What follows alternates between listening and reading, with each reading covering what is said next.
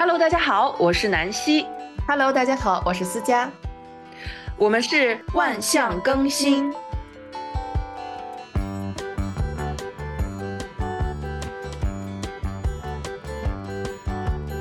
我们总想知道冻龄美人的秘密，好奇有多少是可以用在自己身上的。南希在印尼的国际更年期大会上遇到的新加坡华人医生蔡阳，风姿绰约，已经步入更年期的她由内而外地散发着知性的魅力。深入了解她后，才得知她不仅医术精湛，而且蕙质兰心。出身艺术名门的她，经常举办慈善摄影展，多次赴偏远地区义诊，致力于让人人都拥有快乐和健康的权利。她和我们聊她对健康生活的心得，以及她自己的更年期经历。她的讲述更让我们坚定了和时间做朋友的想法，好好照顾自己的身体，找到让自己开心的方式和人。我们也期待能和她一样，在更年期后和朋友们去苏格兰打高尔夫球。在和蔡阳医生、洪胜明教授等诸多更年期大咖以及近千名更年期女性对话后，英国伦敦的 Miso 医疗团队系统性地整理出更年期女性如何从五个维度衡量自己的健康需求，并针对自己的需求制定切实可行的行动方案。团队以此为蓝本，设计了一个为期十二周的 program，帮助更多即将或已经步入更年期的女性科学系统地规划自己的健康未来，做自己健康掌舵人的同时，与更多的同道中人一起做女性健康的领路人。如果你对这个计划感兴趣，欢迎联系微信“听说小助理”。Hello，大家好，呃，我是南希。今天很荣幸能够邀请到我们呃新加坡的蔡阳医生参加到我们的节目。蔡阳医生跟大家问个好。哎，大家好，南希你好。嗯，你好。蔡阳医生呢，是我个人特别崇拜的一位 医生。对我们其实第一次见面是在巴厘岛的更年期协会的会议啊。然后蔡阳医生首先是一位非常专业的妇产科医生。还拥有针灸和心理健康研究生的这个文凭，他是健康和幸福的热情倡导者。他自愿花时间为世界上许多服务不足的社区提供医疗保健服务，并且是非营利组织 Global Clinic 的创始董事之一。嗯、我们主要聊的是更年期的话题啊，嗯、但是女性健康本身就是一个循环。然后，那现在我们的听友们虽然自己在经历可能正在步入更年期的这些七零后们，本身孩子可能也正是这个青春期的年龄，是啊、呃，所以确实，尤其是有女儿的这一些妈妈们，嗯、两边的这个荷尔蒙都是一个非常激进的其实很好玩的，就我看更年期妇女的时候，嗯、我经常就提醒她们。自己是家里的长辈份了，就自己要竖起好榜样，选择健康、选择饮食、运动这些选择性都会影响到小孩子看在眼里，对他们以后的那个更年期后的健康跟快乐的状态是有一定的那个树立一个榜样。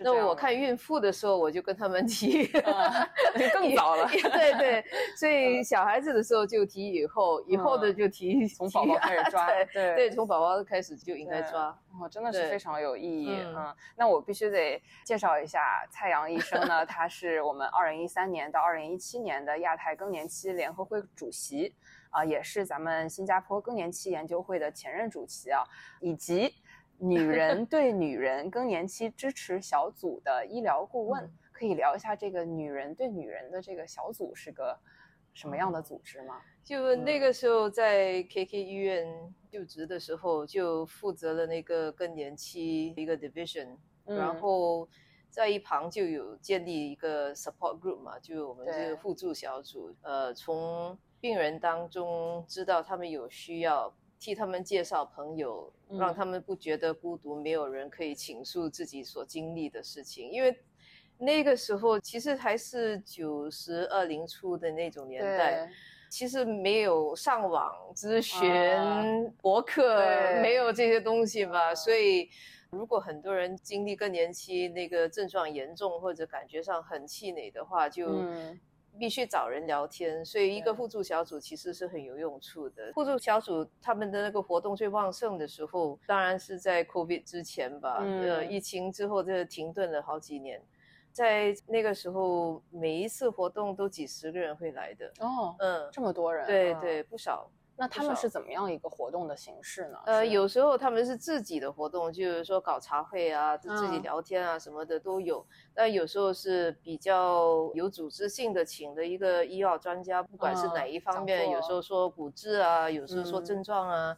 有时候甚至聊皮肤干呐、或者嗯是阴道干呐、这些都有一起。题然后就嗯对那个性关系困难这些话题，他们都不忌讳的，都找专家来聊天，嗯看有什么方式可以改良自己的生活素质。嗯所以挺开心的一个互助小组。嗯，那他嗯们是最开始接触您的时候是这样开放的吗？还是慢慢的循序渐进，看到群体的嗯这样、其实一路来，这个互助小组的负责人，所谓主席吧，领袖人物啊？呃，领袖人物，她就非常开放、开朗的一个女士。嗯，她以前本身是护士，啊，呃，所以他有一定的那个医药知识。他今年已经九十岁了，其实，呃，他还在做 volunteer，嗯，他就志愿者志愿帮助这些互助小组，他也帮助大肠癌的一个互助小组，哦而且也帮助乐龄人士，比如说需要做运动啊，在健康嗯中心。哎呀，非常积极、啊。对对，他是一嗯个非常积极、非常正面的一个很可爱的一个九十岁的。希望我们有机会可以采访到他。对，可以，对，可以，太棒了！我可以，可以我觉得应该可以跟他学习到很多，因为我们也嗯在思考如何可以给我们的听友们带来更多这样互动型的这种活动啊。嗯，那我们呃简单复盘一下咱们在巴厘岛的这些所见所闻。嗯。嗯，就是我不知道您印象深刻的是哪几场讲座呢？就是我自己印象深刻的有一场是嗯您的讲座，就是关于这个中医的啊，嗯就是 TCM 的这一些嗯啊，我不知道可不可以给咱们大家复盘一下，聊一聊您提到的这些话题，还有对您个人来讲，哪一些讲座是您觉得啊哈，就是。可能你已经知道很多这些知识了啊，但是终归是不是有一些觉得让你呃有哎这个是很值得分享的？关于我那个讲座呢，就我觉得在亚洲很多国家的华人，其实一辈子都是中西合并，嗯，生活方式，呃，对，生活方式、思考能力、思想的路线，其实大部分是有一点中西合并。就算在中国吧，其实有很多去求诊的也是求中西和平，或者我们从小就母亲 熏陶中医的什么观点啊，你要注意什么，要不要着凉吃啦，来例假的时候不好吃凉的东西啊。对这些其实都是中医的看法。其实每个人，不管是你有没有学习过，或者有没有意识到，你脑子里面充满了中概医的概念，已经被植呃入了。对 对，所以到了更年期，其实也一样的，有很多食疗或者作息的那个方式来考虑的话，是可以达到一定的目标。有一定的好处是在中国，我觉得比较大组织、比较有系统性的在调查跟在 research 这一方面的那些资料，所以应该是有系统性的发表了这些证据。有证据的时候，我们比较能够在西医场合上说得过来。嗯，对，所以希望就是说，越来越多这个 research 可以帮助我们了解到中医到底它的好处、它的根源，它为什么持之以恒这么长一段时间，嗯，还是这么多人在以中医的方式调理。自己的健康。那嗯具体在中医的哪几个方面？我知道当时您的这个嗯 workshop 其实聊得非常的全面，就把所有的中医的，不管是食疗啊、推拿、针灸啊，甚至嗯一些其他可能我们平时不太聊的一些方面都讲进嗯去了。嗯，其实我对中医也只是略知皮毛，你别很把我谦虚，很谦虚。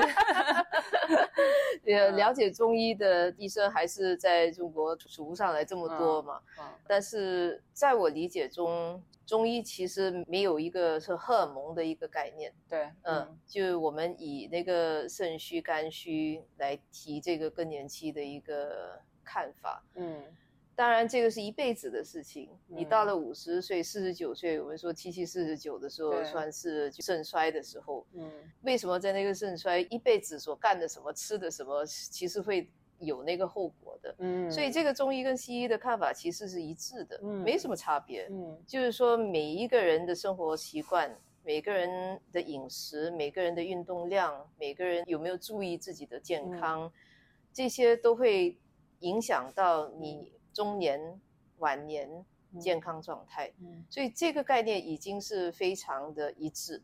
只要大家了解到这一点，你就知道说不应该只是要求去医治某一种病或者某一种症状，而是从小就要注意调理自己嗯啊、呃要调理，要有好的习惯，要坚持，种下好的因，对有好的果。对，就是这么简单。一般上的那些讲解，重点还是要 prevention，、嗯，还是要预预防性的胜于治疗。嗯这个就是我想说的重点。嗯嗯，不管是哪个年龄段的，其实都嗯可以践行的。对，你嗯看那个在巴厘岛的时候，就很多人聊到不同的疗法，对对，不同的那个黄体酮啊，现在哎都新这个说说法，就是说黄体酮很多种类。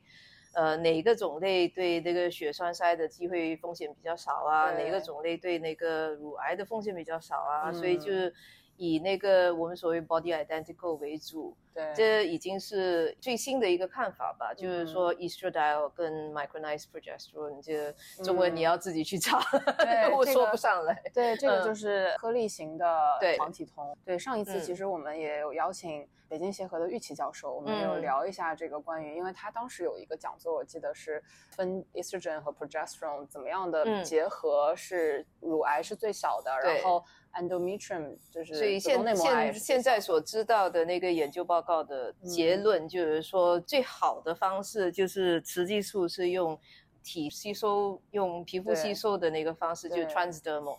嗯那黄体酮最好的方式就一个比较 body identical，就是这个 micronized progesterone。对，所以这种方式对身体来讲，副作用、长期的并发症最少的一个方式。嗯所以这个应该是研究出来总结论，已经相当可信的一个总结论，就是嗯比较完整、系统性的说了出来。但是我们从医的坐在面前的一个人，如果是一个妇女，如果是五十岁，有吸烟、肥胖，嗯。家里有乳腺癌这些嗯。风险因素的话，那就算这个总结论这么说，你作为一个医生，你敢不敢给他雌激素跟黄体酮？嗯你敢不敢跟他打赌不会有并嗯发症，不会中风，不会心脏嗯血栓塞，不会血管堵塞，不会呃这个乳腺癌？嗯风险你你可以跟他说，这种吃法、这种用法风险嗯是最低的，嗯但是能不能说服他吃药用药，嗯这还是得花一番功夫。嗯那病人本身可能觉得还是别冒这个险，嗯呃，忍一忍症状算了吧。但是他有时候就是忍无可忍啊，有时候嗯真的就是被症状所困扰，而导致出现心理不平衡还是什么的，嗯那也晚了。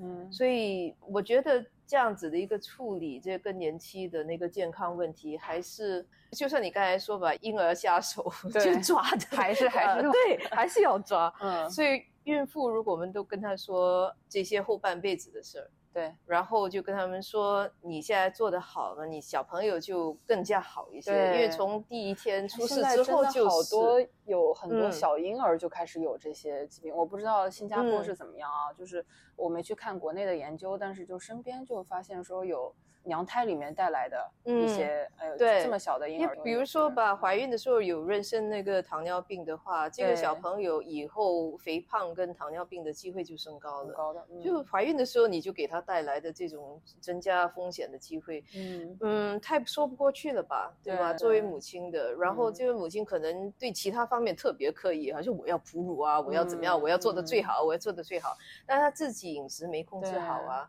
而且它不是一个只是你在 preconception 在备孕时候的一个事情，对对而是你如果一辈子一辈子的事情，一辈子。嗯当然也有很多孕妇来到被我训了一顿之后，就相当配合，但是我也知道她们怀孕过后，她们又恢复原状了，对，她们又不注意了。嗯。那这个小孩子虽然备孕或者怀孕的时候特别照顾的好，但是之后怎么到几岁的时候就往 fast food chain 去了，去吃个快餐啊什么的方便餐嗯，这样子一直吃上十年二十年，第一点他本身的胃口已经坏了，嗯以后就喜欢这种东西，口味重的就高糖高盐。嗯呃高脂肪啊，呀，营养素质很低的那种饮食嘛，这样子吃下去、喝下去，嗯到了中年你才来谈哦，其实你各方面风险很高。我们用药的话，你需需要考虑这个那个的，真的有点是不是迟了呢？对啊，但是我如果面前这个病人家里没什么风险，然后他本身非常健康，嗯，体重很适当，经常做运动，基本上没有坐下来闲坐的那个情况。那我不会担心他血栓塞啊，嗯，我为什么要担心说什么黄体酮、什么雌激素？你基本血栓塞的几乎那个几乎零，对，它几乎零，那不就零再加一点点嘛，就还是相当靠近零啊。其实它是有点像给大家一个概念，就是可能我们需要再 scale 一下啊，就有点像你这个零和零点一，还有零和。也不是零点一，就是就是它的加加起来可能是零点零零零点零零，就非常非常小的。但是大家的关注点却在那个非常非常小。没有他听到加，他听听到加了风险。加了风险就担心了，为什么我要增加自己的风险？听起来说不过去。我可能角色扮演一下啊，如果说我现在就是有一个我平时一直非常喜欢做的事情，就比如说我每天就要喝两杯酒，就这个远远 超标，对吧？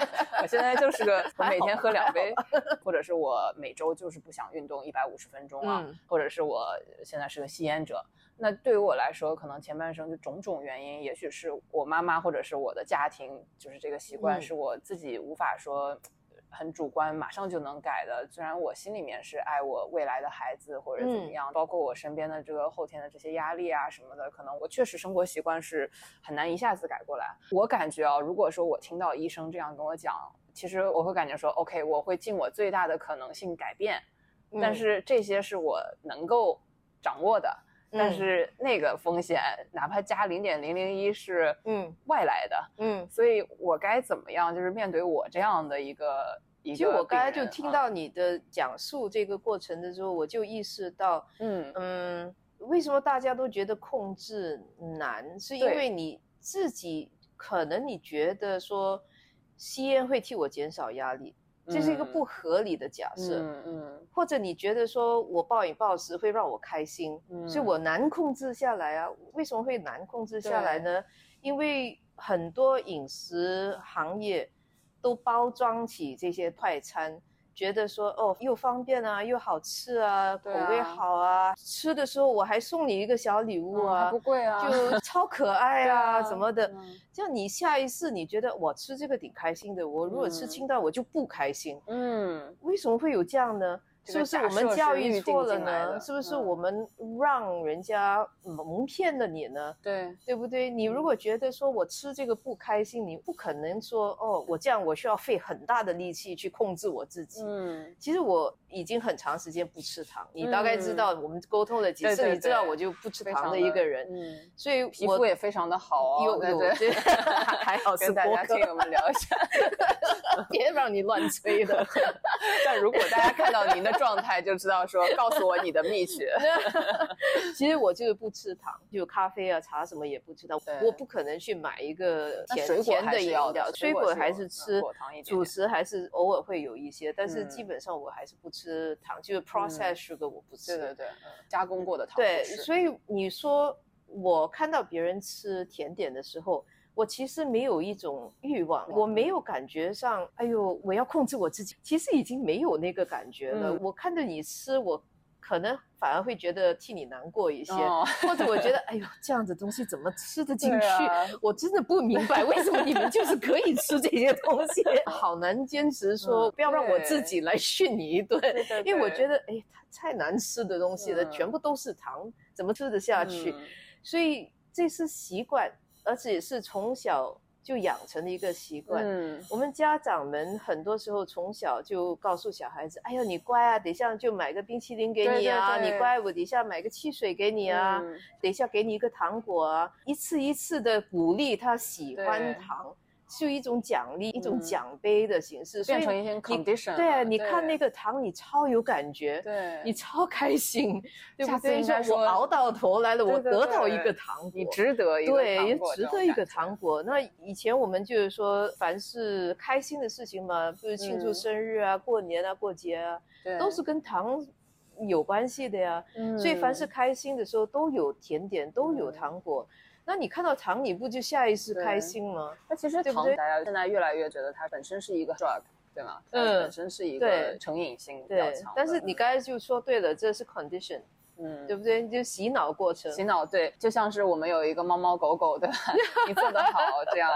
对，我觉得这个其实是一个双方的，一个是我们确实在政策上面，就是整个现在社会，您提到了就是这种 marketing 啊，各种的宣传啊，我们就生活在这样的一个环境下，嗯。但是与此同时呢，我觉得可能更加健康的这些知识，或者是。另外一种奖励方式好像并没有被普及出来，对，所以我就建议每一个来到我诊所的孕妇都要听我训话，哦，好可怜，其实听起来就好可怜，希望吧，嗯一个是一个吧。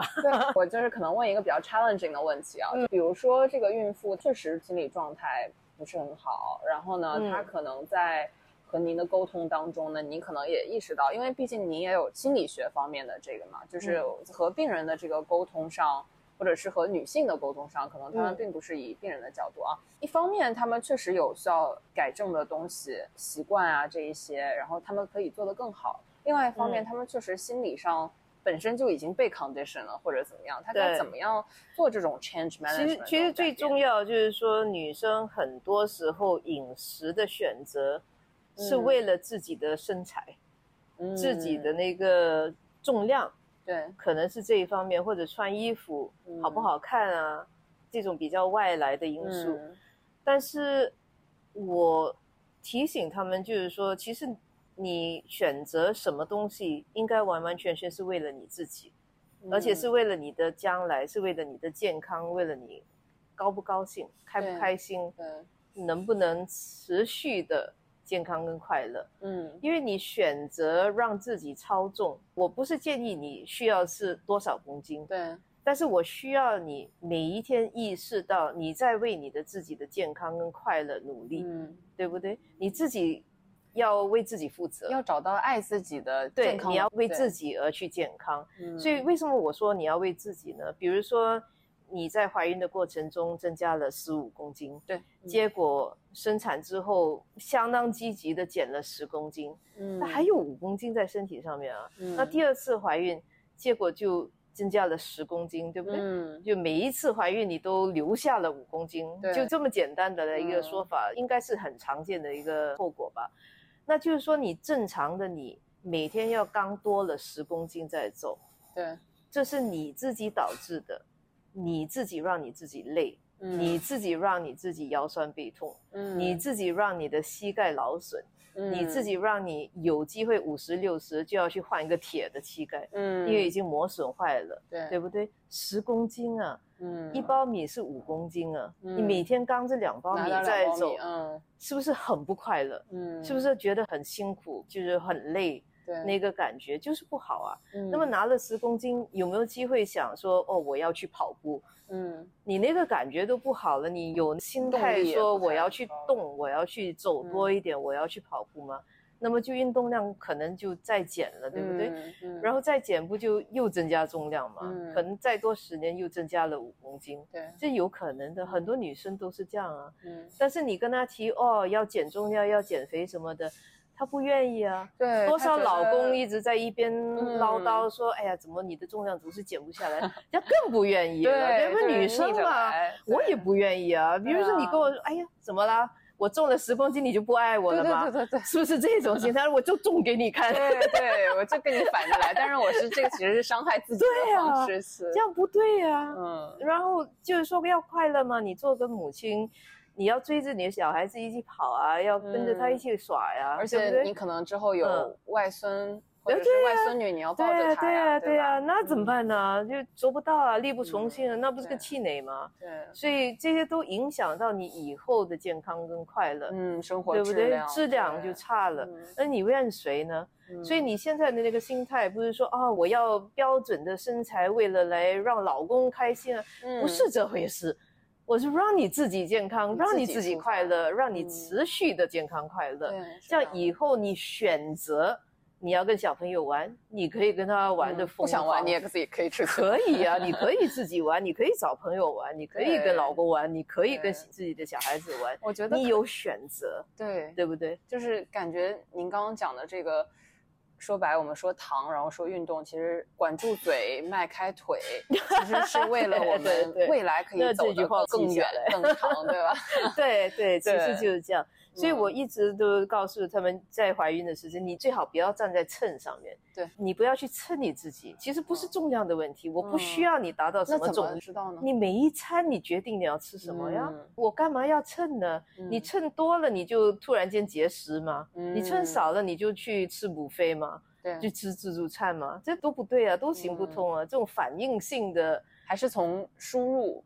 对对，所以你每一次你想想，我今天要吃什么健康食品，我要养成什么好习惯，我今天要走多少步，让我自己为自己的以后努力一下。嗯，跟求学一样吧，你怎么样教小孩子的？每天做好功课吧，每天学习一小段，考试你就不害怕，对不对？肯定是及格的。那健康为什么不是这样呢？哎，我可以问一下您的食谱是什么吗？有。我吃的其实是很好的，嗯，我可以吃米其林星，嗯，级的级级的餐，但是我也可以在家里蒸条鱼、炒盘菜就吃，所以其实重点是量不会超，对，嗯，我不喜欢大餐，我也不喜欢主食很多，我晚餐基本上不大吃主食，嗯，午餐。多数其实也没吃什么主食，但是如果午餐有主食，我也不抗拒。呃，我每一天都会有那个新鲜的水果跟蔬菜汁，对，每天都榨汁，因为那个渣我给我的小狗吃的，都完全不浪费。对对，这样每天每天都有维生素，就自己榨的现榨的那个果汁蔬菜汁。嗯，就这样子吧，其实就没什么特别，但是三餐都会吃，然后就不会，都说了就是不会碰到那个甜点，嗯嗯，一概不吃的，一概不吃。不不管是过年过节，圣诞不会碰到老 K，过年不会碰到那些 黄梨酥啊，还是什么的，不会碰到月饼啊这些，连这种都不都不吃的。其实我觉得没意思，这些都是包装吸引人家花费的的东西。很多时候是诊所病人送过来的东西，我就送出去吧。对对对，给比较消耗热量的人，一般上是，比如说清洁工人、叔叔婶婶，他们运动量多。对对对，好吧，我让他开心一下。但是其实让他们吃，我心里也是很纠结的。我不大鼓励人家吃甜的，我也不想送给他。嗯嗯，但是不送出去都拿回来了，就很浪费。所以我很积极的告诉每个病人，别送我这些东西。嗯，但偶尔还是会收到的。对，嗯，我觉得挺好的，尤其是您是我们采访的，说实话，第一位女性更年期专家，就是确实在这个领域，女性健康领域女生太少了。我我跟你说一个笑 话，跟我说，二十年前我第一次参加亚洲太平洋更年期联盟协会吧，这个 APMF 组织第二届的那个 scientific meeting，啊，是在泰国举办的，那是我第一次去参加，然后。那个时候就有个前辈瞅了我一眼，他就说。这么年轻啊，你懂什么更年轻？就在我面前这么说啊，我就很纳闷，我就应该反驳回去。我没反驳他，因为他是前辈嘛，所以我就没说话。但我心里在想，我们周边这些男生怎么了？对啊，他们都不应该在这吗？那男生做妇科是什么意思？对啊，对啊。那如如果做心脏专科，是不是都得要治心脏病才能够做专家？这太说不过去了。我 觉得我特别理解您讲的这个，很好笑。我经。常会被问说你为什么对更年期这个感兴趣，然后又要解释一大堆这样，所以所以我很肯定，二十年后我现在我已经有资格有。我觉得这个是一个好处，没有人来怀疑，的确是是个有道理。对对，已经不没有人质疑了。嗯，哎，方便问一下您的年龄吗？呃，我今年五十六，五十六，五十五要五十六了，五十六岁，对，快要。那相当于就是更加这些人很难反驳了，因为在按这个平均数来讲，不了。对啊，对啊。哎，那说到这个吃的，我相信肯定我们听友一定是把你当成一个就真的可以。参照的楷模，就是想说，哎，您既是对这个世界上最新的研究都在这个业界，嗯，算是专家，然后呢，又是自己很懂这个健康养生。那我想说，就是从平时你在自己保养的时候，除了这个注意饮食之外，还有什么其他的就是你觉得值得分享的？包括我们很多听友肯定很好奇，说，哎。有没有吃什么这种 supplements 啊，什么保养这些，然后有没有什么其他的需要注意的？我对 supplements 是有一个看法的，有很多人就说，哎呀，好朋友觉得吃什么好啊，就也来一份呢。嗯，然后我问他们在吃什么 supplements，他一概不知道。他就说哦，我就在吃啊，什么牌子啊卖的？我说里面成分是什么？他不知道，你不知道你吃什么呀？然后你知不知道你饮食是不是已经有这些东西了？嗯，所以我觉得 supplements 呢基本上就跟那个名称一样嘛，就又补助你饮食得不到的东西。对，比如说我们亚洲很多人就不能够喝牛奶啊，就是这个 dairy products，对。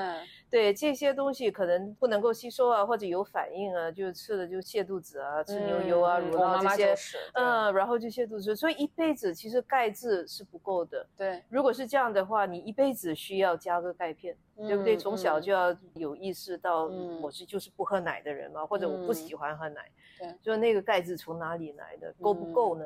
算不算？算一下吧。每天吃多少江鱼仔啊，多少多少豆腐干啊什么的，够不够呢？如果不够的话，是不是就要补一补钙？那你如果是一天都没有出去晒晒阳光，没有去晒太阳，那么当然女生最怕晒太阳的，底下长黑斑啊，就皮肤不好看啊，黑去了还是怎么样的？嗯，所以那个维他命 D、维生素 D 可能也要补一补。所以这些应该是有原因性的来补充，而不是说。不知道在补什么的朋友说好，我就也吃一块。一定要非常 个人化，知道必必须个人化，什么东西都必须个人化，就是吃药啊，这东西都是要个人化，嗯，不能够跟着朋友瞎宠。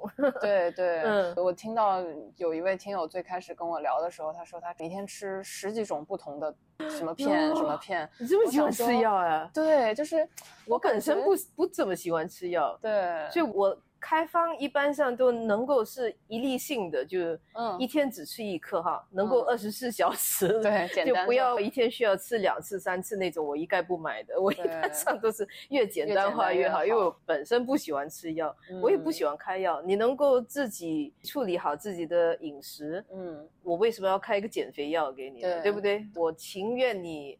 能够处理好自己的习惯，这样子比较能够持续性。嗯，你吃药吃了药停药，然后就体重又回升，那没意思，真的没意思。嗯，一直的反弹没意思。我方便问一下您，作为自己是可以开药的医生，然后再作为自己是一个女性正在考虑这种药，就是比如说我们就拿雌激素疗法来举例啊，您。当时有没有经历过一些？我的更年期超容易，嗯，其实也是那个天选之女。这个，哎呀，就是，哎呀，我说的也有点不好意思，因为我知道很多病人非常忧郁这个事情，对不对？他们的症状非常严重。我先说一下，在新加坡，我们的民调告诉我们，就是说。八十八线的女生其实没有症状，或者非常轻微的症状。百分之八十八没有症状，对，或者就是轻描淡写的，一下子度过了，就没什么要求，就不影响生活素质。嗯，他自己说是不影响生活素质，可能一部分是因为不想吃药而没怎么严重化。嗯，但是有二十八线的需要考虑用药。因为他们觉得自己的那个症状比较中性或者严重性吧。嗯，那我本身呢，就在五十刚好五十那一年，生日一过，嗯，我生日五月，大概七月左右就就没了，就最后一次就没了，就没月经，然后不再重现。嗯，到那个时候症状也没什么差别，因为我一辈子就不喜欢热嘛。我就就很怕热的一个人，二十岁的时候已经是这样，所以我觉得没什么分别，嗯，就这么简单。所以我自己知道我可以用药。但是怎么找都找不到用药的原因。我说，这是一个，哎呀，如果可以用药，皮肤可能也比较好看啊，什么东西都比较好啊。皮肤也很好。所以我在想，哎，有没有原因来用药？但结果真的找不到，所以我就没有手痒去拿药我觉得您这个 case 就是这个案例也非常值得参考，因为我们确实有一部分女性是抱着说，哎，我是不是吃这个药可以预防一些什么？我可以永葆青春啊，这种。对，所以这种想。法其实不是特别可取的啊，现在您你想就是你随时都可以用，虽然可能用药后皮肤可能是会比较头发跟皮肤可能是会比较好一些，因为这些方面都有一点靠激素维持，嗯，但是值不值得？嗯，这个风险，那个吃药的麻烦，嗯。吃药的花费，哦。吃药的副作用，可能的副作用，嗯。吃药可能的并发症，嗯。你要衡量一下值不值得。嗯嗯，你觉得值得，我不反对，但是大多数不大值得。嗯。那个时候是二零一八年，是五十岁，嗯，那年很不好过，其实，嗯。但并不是因为更年期，那年是因为我母亲刚去世，嗯。嗯，所以他刚去世的时候压力很大，因为必须调节所有旅行行程、诊疗所的那个 commitment，、嗯，然后就花很多时间把我父亲给就让他开心嘛，所以嗯。当时我哥哥跟我就带他轮流的到处玩，所以带他去不丹啊，带他去外蒙古啊，然后我哥哥带他去新疆啊，嗯 就一直的旅行让他散心，嗯，呃，所以那年特别的忙，然后我的甲状腺升高，哦，可能跟更年期有一点点关系，但是我觉得可能是因为我母亲去世，我那年特别难过，所以就甲状腺升高，但是吃了药一下子也好了，两年之后就完全没有再复发，嗯，也不知道是不是跟更年期有关系，大有可能吧，嗯大有可能，有种种原因，所以每个人都应该个人化，因为这么多种不同的原因，很难说嗯。到底是哪一个是主要原因。嗯嗯，但是后来也也没事，也不关荷尔蒙的事情，也没有因为那样子想要吃荷尔蒙，因为我知道是因为我生活方式嗯。真的是太忙了，嗯嗯，而且。在一种不是最开心的状态下忙，嗯有一些压抑的，对对对，但是那个时候好朋友就一整年的替我庆祝生日，一整年都是一整年都为什么？五十嘛大寿。哦，就是所有天天对对对，五十岁生日那一年，我好几个朋友跟我一起去那个苏格兰，去打高尔夫球嘛，去 St Andrews 打啊打高尔夫球，然后就据说您去高尔夫球也特别厉害，呃没有了，就是烂打，然后然后就去品尝那个 whisky，嗯就在苏格兰嘛，嗯，对对对，呃所以那个也很好玩的。嗯。嗯，我经常生日的时候是会去有一个 golf trip，嗯和你朋友一起去嗯呃寻开心。寻开心。嗯，其实我觉得这点也很值得分享，就是因为有时候就是要找到让自己开心的方式对，和人在一这起。其实说到这样子，也是一辈子所建立起来的一个后果，对不对？对你年轻的时候忙的时候，如果不坚持跟朋友聚会、聊天、谈心，社交健康，五十岁嗯哪来的朋友啊？对不对？对呀，比如说夫妇俩如果一辈子只是为孩子忙，然后互相是没有沟通的，孩子到一个年龄离开家、离巢的时候，嗯，你不是鸟巢就空蛋嘛，然后嗯就难过了。你看我，我看你，不知道聊什么，嗯，对，然后就觉得互相不认识了、不了解，然后就产生摩擦，这些都是长期导致出来的一个后果。嗯，所以每个人都要考虑这个因跟果吧，对，还是要多为种凑往后要注意，要下嗯点功夫。嗯。嗯而且我觉得您讲到，确实就是朋友圈会越来越小，然后，嗯嗯，我觉得这个也是我们节目比较关注的一个点啊，就是如何能够建立新的圈子。其实嗯这个本身虽然事实确实是这样，因为各种各嗯样的原因，就是年龄长了一些，大家可嗯能社会更复杂了一些，然后接触到人的，比如说比较纯粹的人的方式也少了一些。对嗯，这个我不知道你有没有一些想法。女性走出厨房之后，或者说对对走出厨房之后，就突然间忙，对不？对？对以前说在做家庭主妇，一般上女孩子不出去做工的那个年代，忙是忙家务事。对，那个时候朋友圈可能也少，因为你忙家里事情，没有在外面沟通，嗯也没有出去碰新的朋友，嗯，那也难。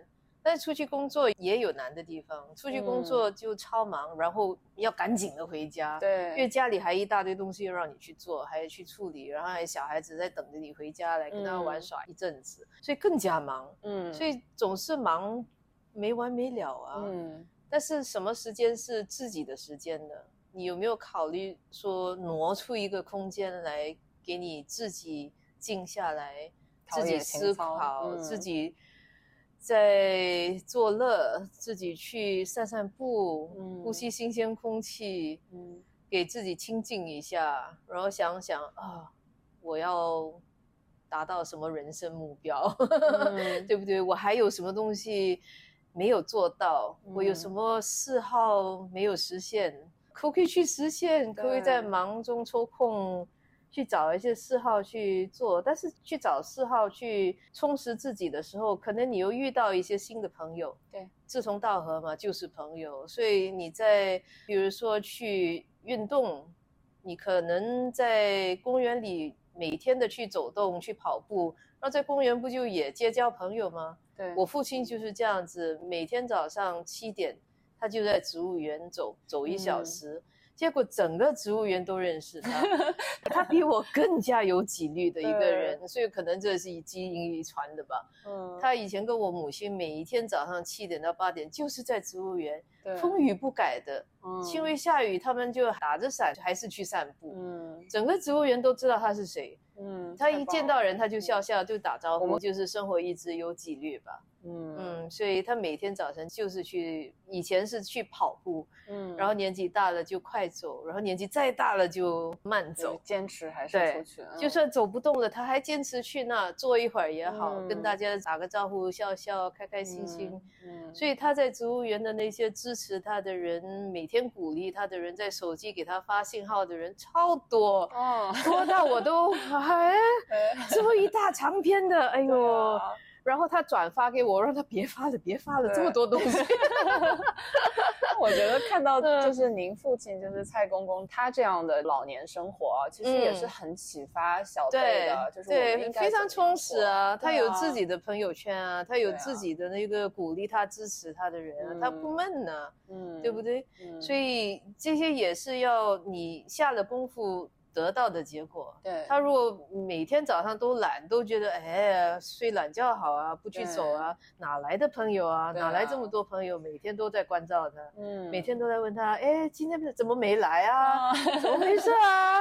你吃了没有啊？什么的一大堆，哎呦，好棒呀！嗯，所以这些都是自己得到的后果啊，嗯，有自己的一个社区。蔡阳医生的经历再次让我们觉得，现在的每一天的自律生活，每一刻和朋友一起的开心时光，都是对自己健康的投资。下期节目，我们会带你走进蔡医生的人生故事，聊聊他的从医经历，还有摄影展，精彩多多，大家一定不要错过呀！